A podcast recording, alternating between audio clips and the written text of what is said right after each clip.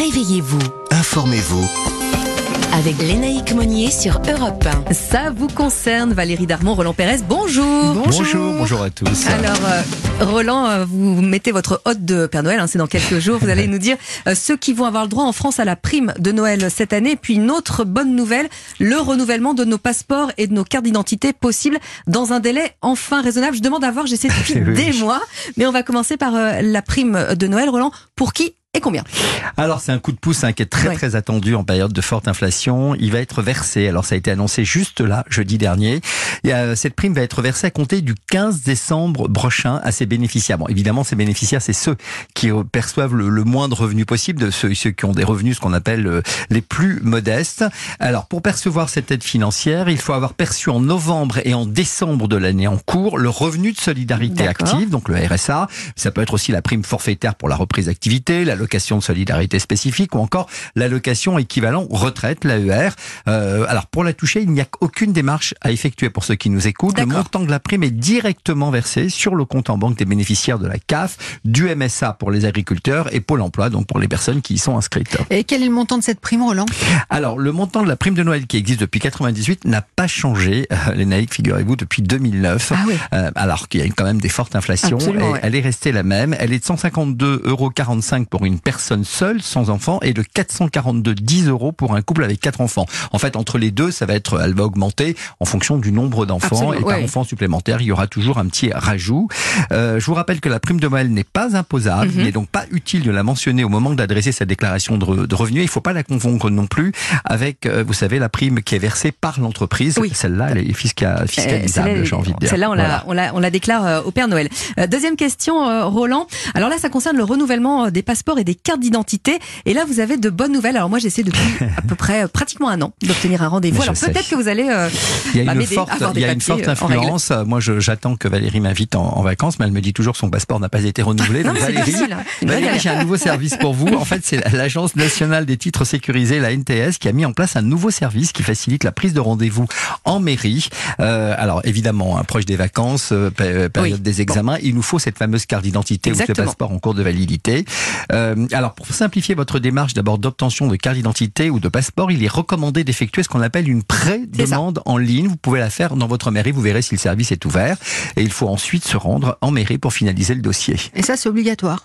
Alors, c'est obligatoire, mais vous n'êtes pas obligé d'aller à la mairie de votre domicile. En fait, vous pouvez aller dans n'importe quelle mairie de, de l'arrondissement. Alors, il y a Paris, mais dans, dans Marseille, Lyon, tout ça, il y a des arrondissements. Vous pouvez aller dans, dans n'importe quelle mairie, même si ce n'est pas celle qui dépend de votre euh, domicile. Et alors pour euh, les renouvellements, là, comment ça marche Alors, je vous ai dit, il y a un moteur de recherche qui a été mis en place par l'Agence nationale des titres sécurisés qui permet de visualiser pour les trois mois, comme pour le Covid, vous savez, quand il fallait faire oui, les, les, les, les vaccins, euh, ben là, c'est pareil. C'est-à-dire, dans les trois mois, vous allez pouvoir avoir des rendez-vous dans un certain rayon géographique. Alors, vous allez renseigner la distance maximale que vous êtes prêt à faire, le motif du rendez-vous, donc le renouvellement, Mhm. le nombre de personnes, si vous avez des enfants qui font la demande, la localisation. Et là, on va vous proposer des communes euh, près de chez vous où vous allez pouvoir avoir un rendez-vous dans les trois mois. Donc, ça fera pas un an fera vous. un an, ouais. Lénaïque. Ouais, non, mais bien sûr.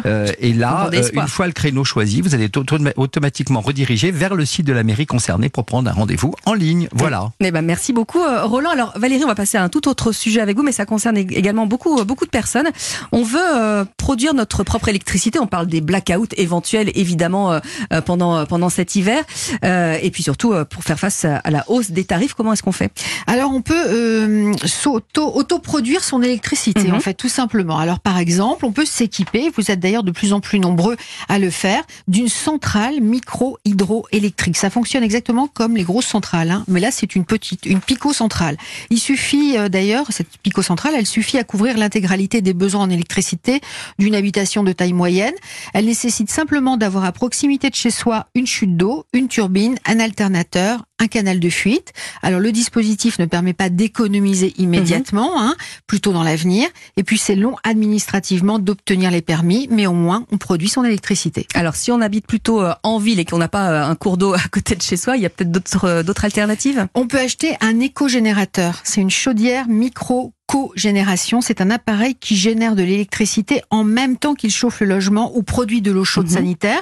L'électricité produite n'est pas verte. Attention, ce principe est tout de même basé sur la consommation de gaz naturel. D'ailleurs, c'est le même principe pour l'éolienne au fond du jardin, hein, parce que le vent, on le sait. C'est gratuit, mais il faut qu'il y en ait. Voilà, exactement. Alors, même chose pour euh, les, pa- les panneaux photovoltaïques. Hein, c'est pareil, il faut du soleil, déjà. Abs- Absolument. Et là, on connaît littéralement euh, une explosion du marché, une croissance de plus de 60%. 7 Français sur 10 considèrent que c'est un levier pour maîtriser sa facture énergétique. 8 sur 10 se prononcent en faveur des mécanismes incitatifs euh, de l'État. Le leader du marché EDF, ENR, a déjà signé 80 000 installations juste pour cette année, comme nous le précise ce matin son président Benjamin Declar.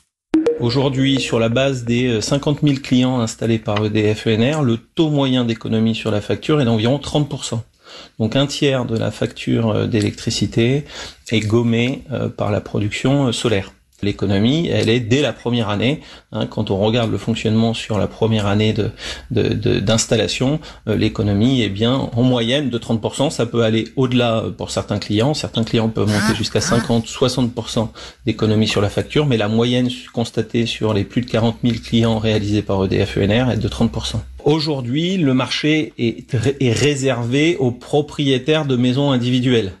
Hein, euh, le marché se développe essentiellement sur le marché de la rénovation chez des, euh, gens qui sont propriétaires de leur euh, maison individuelle.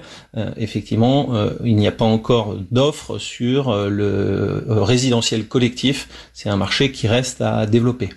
Alors, on fait attention à quoi, justement, quand on veut s'équiper, euh, Valérie? Alors surtout au choix de l'installateur. hein. Il faut s'assurer de la pérennité de l'entreprise pour être sûr de la, de la garantie et du service après-vente, hein, surtout.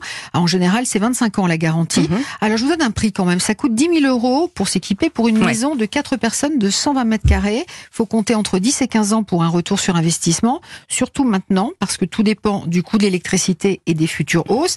Il faut quand même savoir un truc, c'est que les gens ne seront pas protégés des futures coupures, que l'on soit d'ailleurs propriétaire de panneaux photovoltaïques ou qu'on ait une centrale euh, hydro... Hydro Une pico-centrale chez soi. central chez soi. Voilà, on a appris euh, plein de mots avec vous, Valérie Darmon, et puis euh, tous les termes juridiques, évidemment, avec Roland Pérez. Merci à tous les deux. Merci beaucoup. Et À les infos, prochaine. et Christophe Bordet arrive.